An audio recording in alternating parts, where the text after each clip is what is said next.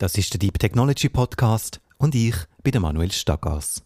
In dem Podcast geht es darum, wie Menschen in der Schweiz denken über neue Technologien, ihren Einfluss auf den Alltag, ihr Leben und Gesellschaft.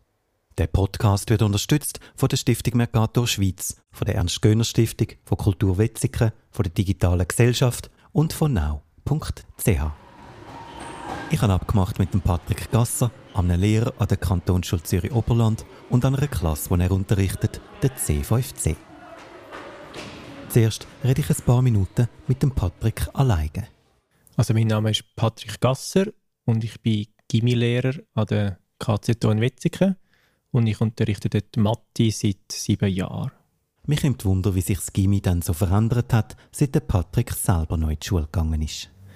Also ich habe das Gefühl, dass der Unterricht besser geworden ist, wenn ich vergleiche, was ich als Schüler erlebt habe und dann jetzt die anderen Lehrerinnen von den anderen Fächern erzählen, was sie so machen, finde ich das eigentlich spannender und interessanter, was sie machen. Äh, ich habe das Gefühl, dass also jetzt halt gerade letzten Jahr mit den Medien hat sich recht viel geändert, die eingesetzt werden. Allein schon, dass halt unsere Schülerinnen ein, also das Bring Your Own Device System haben, dass sie selber einen Laptop mitnehmen ab der dritten Klasse und dass die Helmraumprojekte verschwunden sind, eigentlich vollständig. Das Setting hat sich sicher sehr stark verändert. Ich frage den Patrick, ob dann neue Technologien wie zum Beispiel Smartphone oder Social Media ein Thema sind in der Schule. Ja, also es ist gerade im, bei, den, bei den Kleinsten, die es Gimmi gewinnt, also die ErstklässlerInnen, die halt so 12, 13, 14 sind, das Thema. Gerade der Umgang mit dem Nattel in der Pause, dass man halt oft sieht, dass sie in der Pause statt rausgehen, dass sich bewegen, zusammenspielen, am Nattel sind. Und wir haben gerade kürzlich beschlossen im Gesamtlehrerkonvent, dass wir eigentlich das Verbot machen von Nattel-Nutzung. Jetzt mal für die erste Klasse, mal einfach mal ein Jahr als Pilotversuch. Dass sie eigentlich nur in der Mittagspause dürfen das Nattel nutzen und nicht in der 9, 10 Pause das eigentlich nicht dürfen benutzen Und das werden wir dann aus, auswerten, ein Jahr später. Und sonst wird das einfach oft wieder ein, eine Projektwoche dazu, oder wird das thematisiert, Umgang mit dem Nattel, was macht Sinn, was macht nicht Sinn, dass sie auch ja, lernen, das halt mal wegzulegen und darauf zu verzichten. Mhm. Und höhere Klassen, wie sieht es dann dort aus?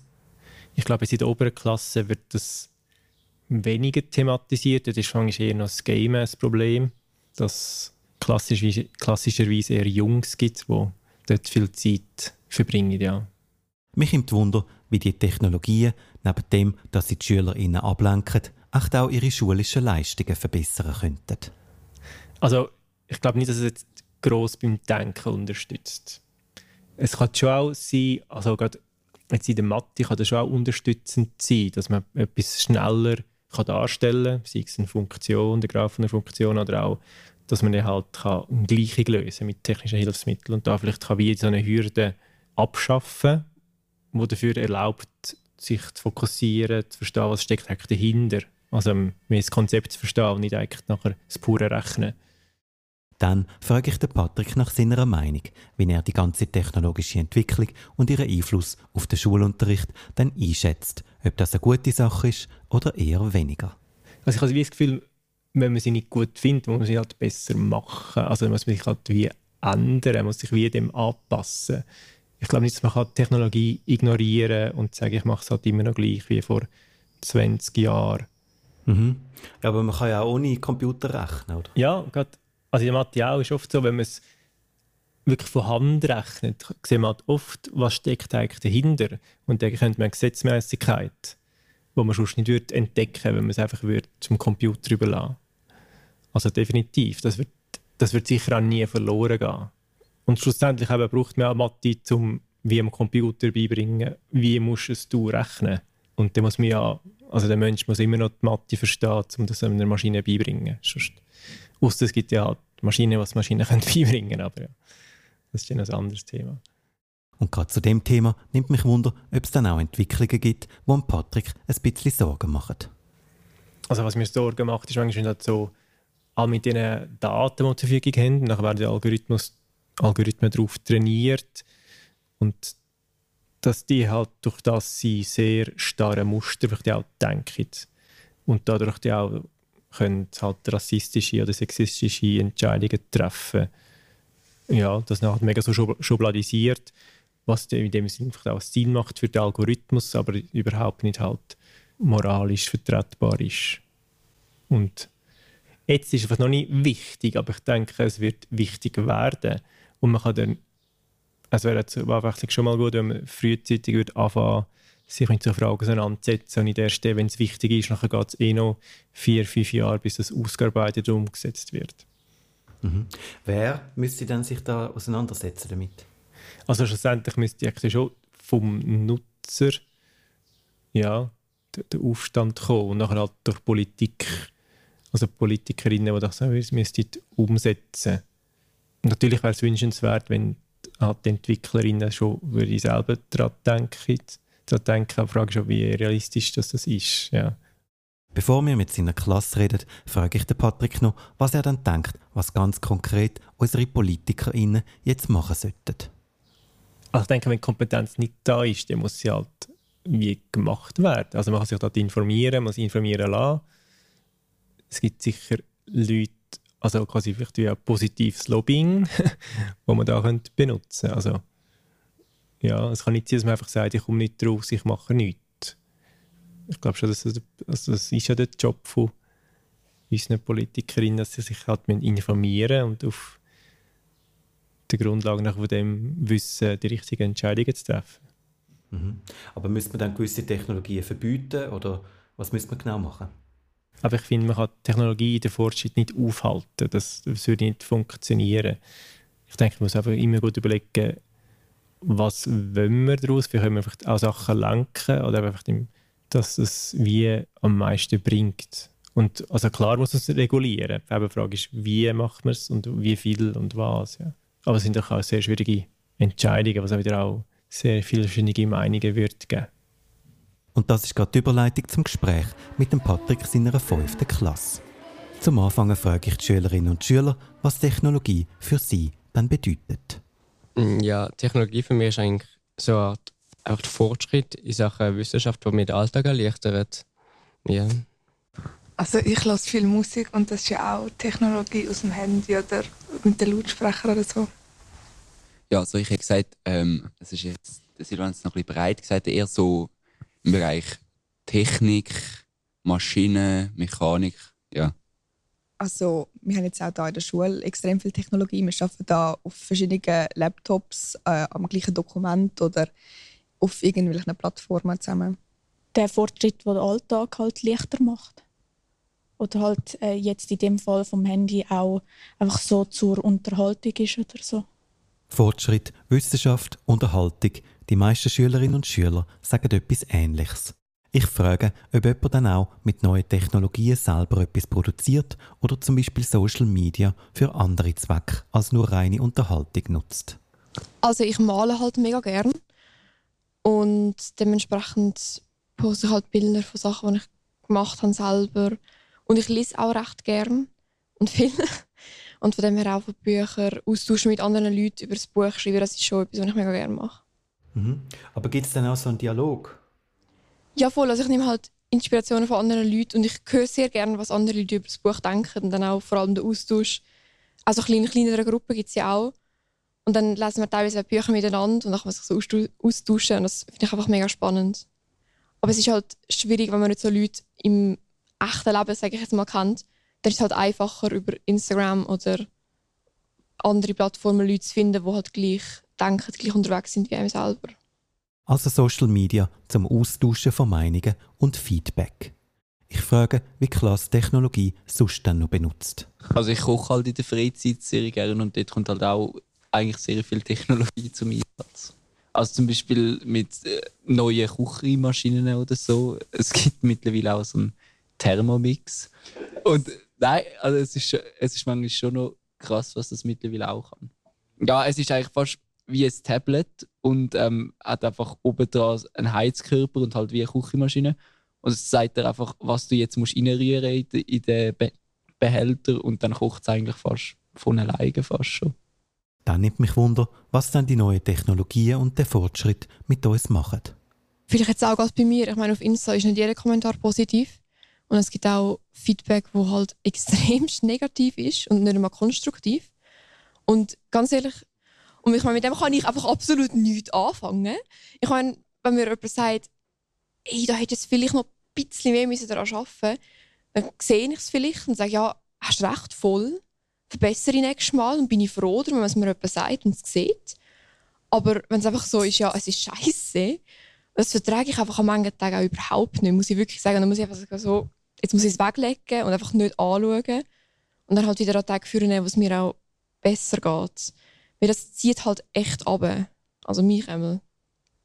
Dass man sich über das Internet treffen kann und halt distanzierter sein kann voneinander und manchmal das Gefühl hat, dass man komplett anonym im Internet oder so unterwegs ist.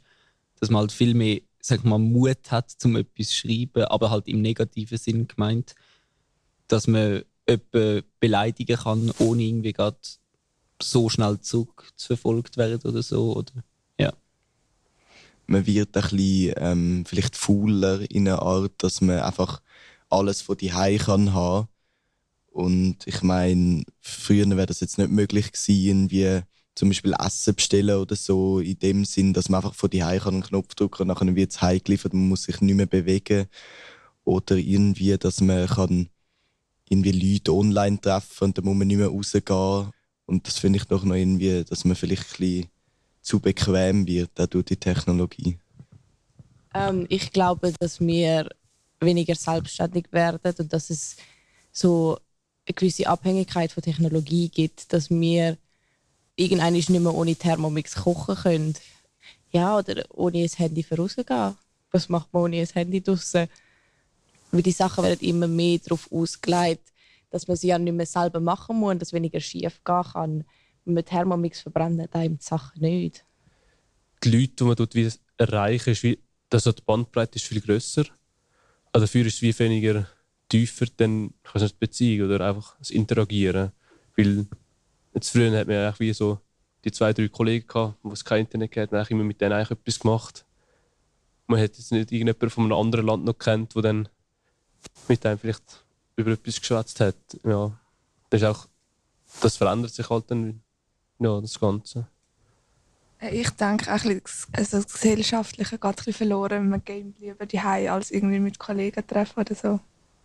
Und dann hat noch ein Schüler einen Kommentar zum Thema Technologie in der Schule. Ja, also Technologie in der Ausbildungsschule hat natürlich auch Stress und so. Also man kann natürlich denken, wenn man so Homeschooling hat und man kommt so irgendwie, man hat noch Morgenschule gehabt, dann kann ich so, ja, jetzt hat man frei und so. Und nachher kommen die Lehrer mit 20 Aufgaben und man denkt sich so, ja, das hätte er während der Stunde können machen Wenn sie verschlafen haben, haben das halt verschlafen, also verpennt. Dann müssen das nicht mehr machen.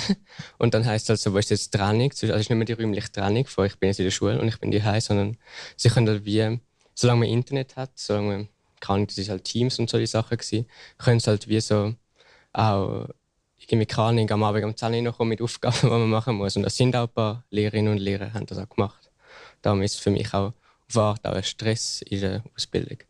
Und mit dem sind wir schon sehr tief in der Diskussion Pro und Contra von neuen Technologien. Ein Schüler hat dazu noch einen spannenden Input. Ja, also vorher ist ja angesprochen worden, dass die Leute viel fauler sind.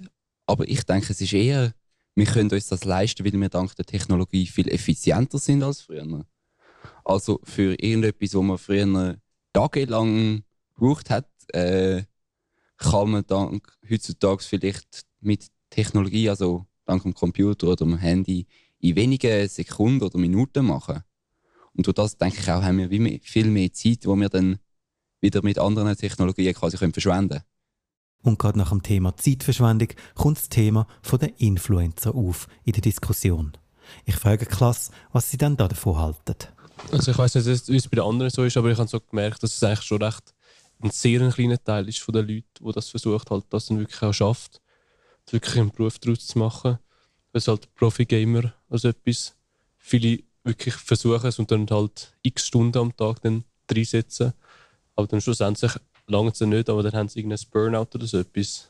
Weil sie so viel haben versucht reinstecken und dann hat es sich einfach nicht ausgezahlt. Früher, ich weiß auch nicht, so in der Primarschule oder so, 12, 13 oder so, ist glaube von vielen der Wunsch gewesen, dass man mal YouTuber wird. Das sind so dazumals, vor allem so, so, wo man noch ein bisschen im Kindesalter war, sind das so die, die Helden gewesen. Ich weiß auch nicht so. Ich bin jetzt halt auch ein bisschen erwachsener geworden und ich habe wie gemerkt, ja, es ist nicht nur einfach jetzt zum Beispiel bei einem Gaming-YouTuber einfach gamen und so, sondern die haben auch einen riesen Stress dahinter und das sieht man gar nicht so.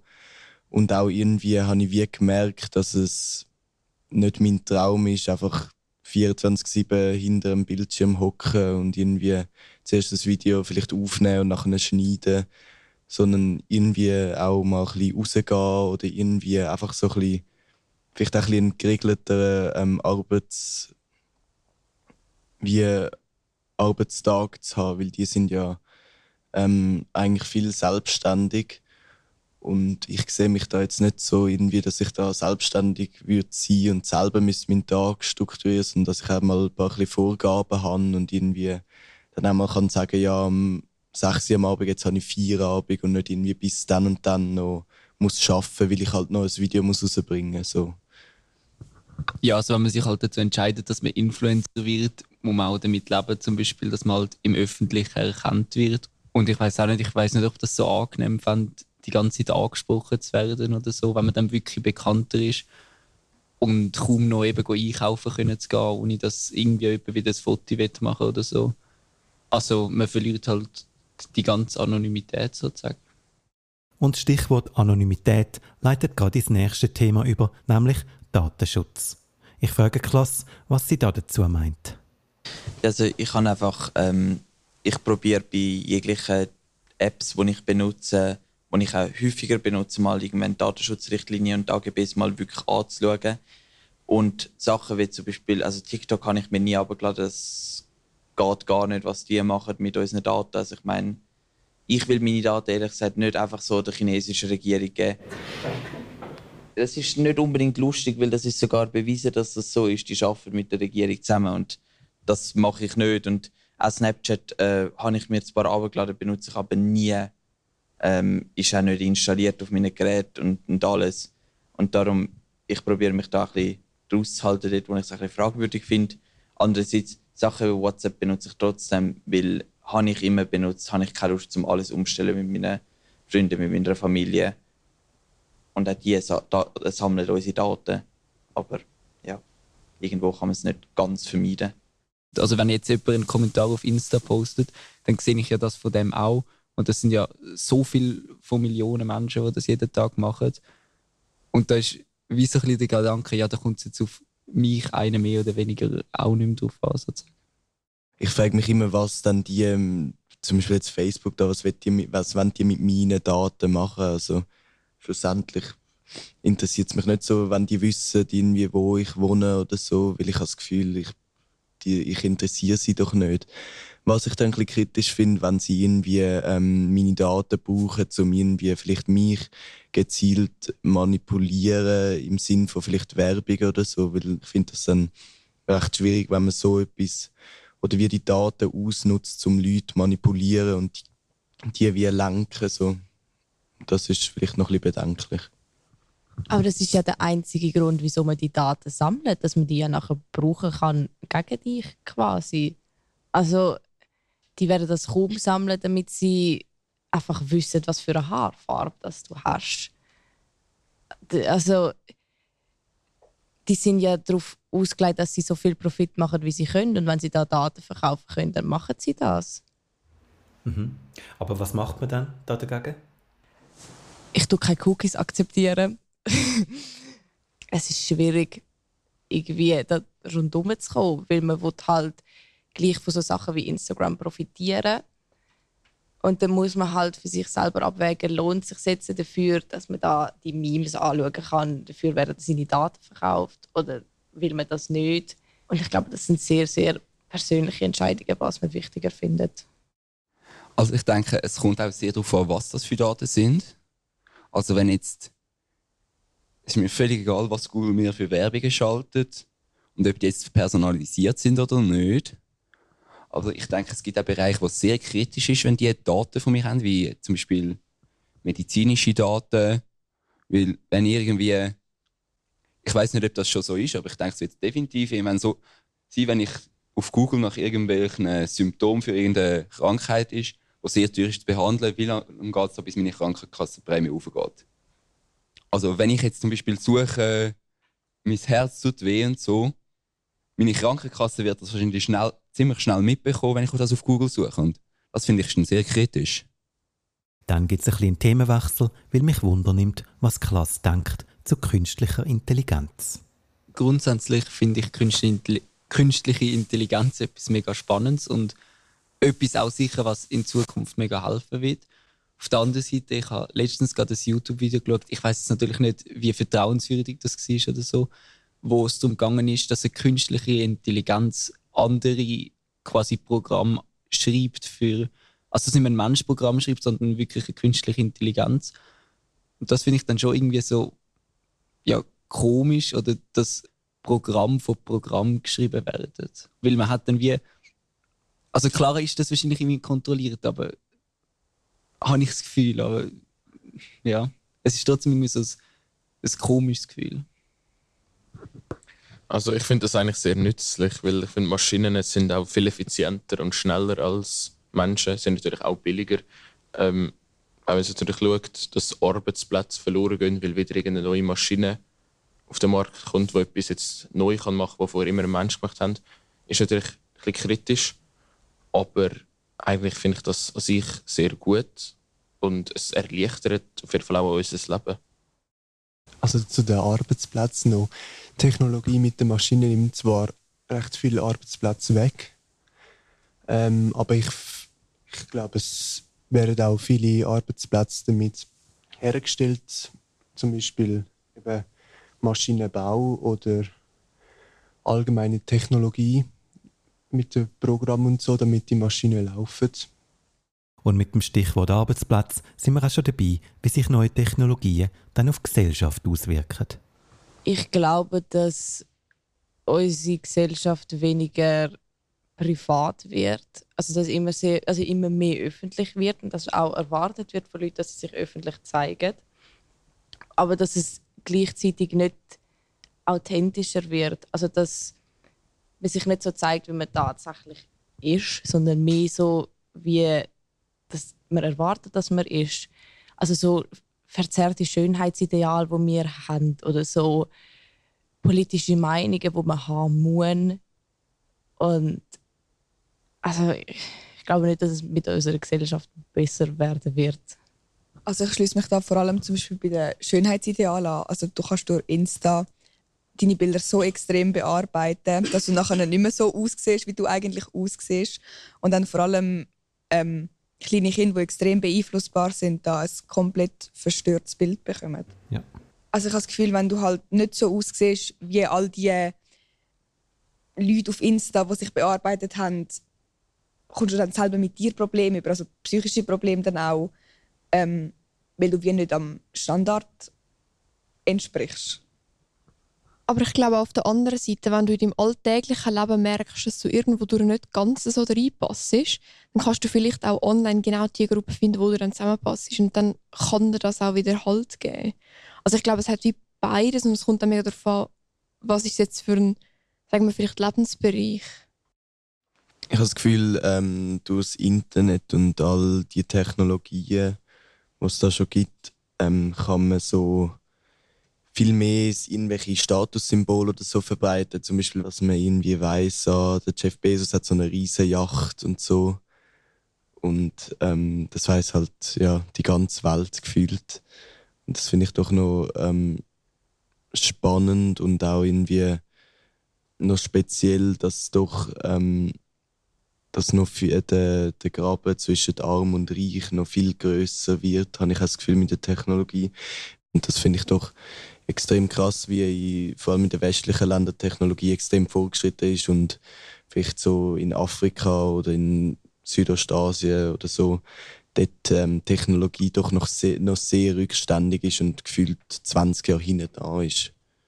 Ein Schüler hat auch noch einen weiteren Kommentar zu dieser Share, wo scheinbar aufgeht in unserer Gesellschaft. Also für mich ist die Frage natürlich immer, also Technologie betrifft auch unsere Gesundheit oder was wir jetzt können machen was für Möglichkeiten wir haben und wie die Technologie aufteilt wird. Also auch das Wissen Daten. Es gibt ja viele Daten, die im Internet ähm, gratis vorhanden sind, die wir können nutzen können. Und wir wissen all das Wissen, äh, also wissen, wenn wir also etwas können selber machen also Know-how, wie wir etwas machen, dann ist das sehr wichtig. Und es ist halt die Frage, wird das eben wie bei den Regierungen, haben das dann nur die eher reicheren Leute? So ist, das natürlich, oder sollte das dann einfach alle haben? Oder wie soll das genau aufteilt? Also wer hat nachher das, die Technologie wird auf die verteilen?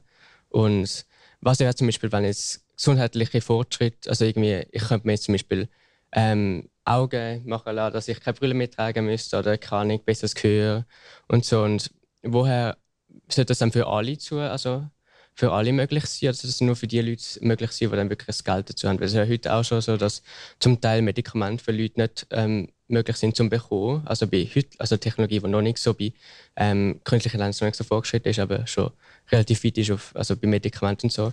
Ähm, wie soll ich dann dort herkommen und wie, was, wie tue ich rechtfertigen, dass ein paar Leute das jetzt haben und andere Leute nicht und ein paar Leute Zugriff zu dem haben und andere Leute halt eben keine Möglichkeiten haben. Dann frage ich, wie man das dann machen sollte, dass Technologie fair verteilt werden kann. Es gibt viele Sachen, die den reichen Menschen vorbehalten sind. Und das ist nicht immer gut, aber schlussendlich muss auch jede Firma irgendwo wirtschaftlich bleiben in unserem System. Und das ganze System ändern kann man auch nicht. Und dann muss halt auch ein Novartis, wo ihre Medikamente sehr teuer verkauft, irgendwo wirtschaftlich bleiben. Und ja, es gibt jetzt zum Beispiel, ähm, ein gutes Beispiel ist Insulin, wo extrem teuer geworden ist.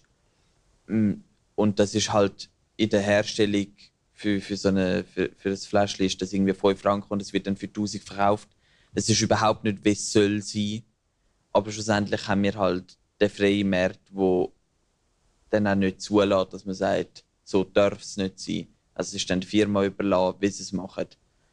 Und dort äh, ist das halt immer ein bisschen schwierig, wo greift, wo greift man dann als Regierung durch, wo greift man als, als Gesellschaft durch und wo lässt man dann die, Fre die Freiheit, die man eigentlich gesagt hat, will man immer lassen.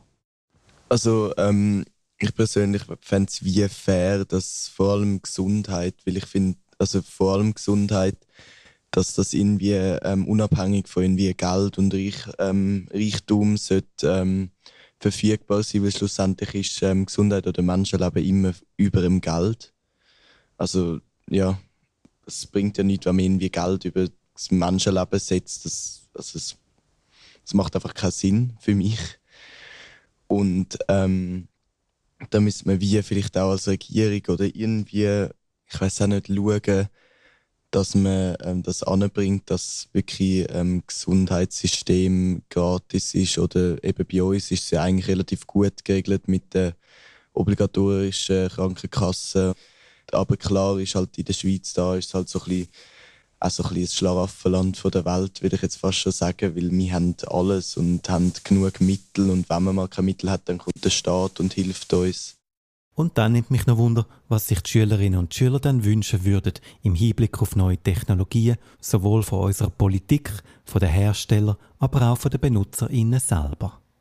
Dass man auch wirklich mal ansteht und vielleicht jetzt eine größere Firma, Firma einfach mal ja, halt zeigt, dass sie das nicht gut machen. Ja, und mal können zu dem stehen. Nicht einfach dann ja, sagen, ja, die sind eh so groß, man kann wie nichts machen. Für mich das Wichtigste ist einfach, dass die Transparenz da ist.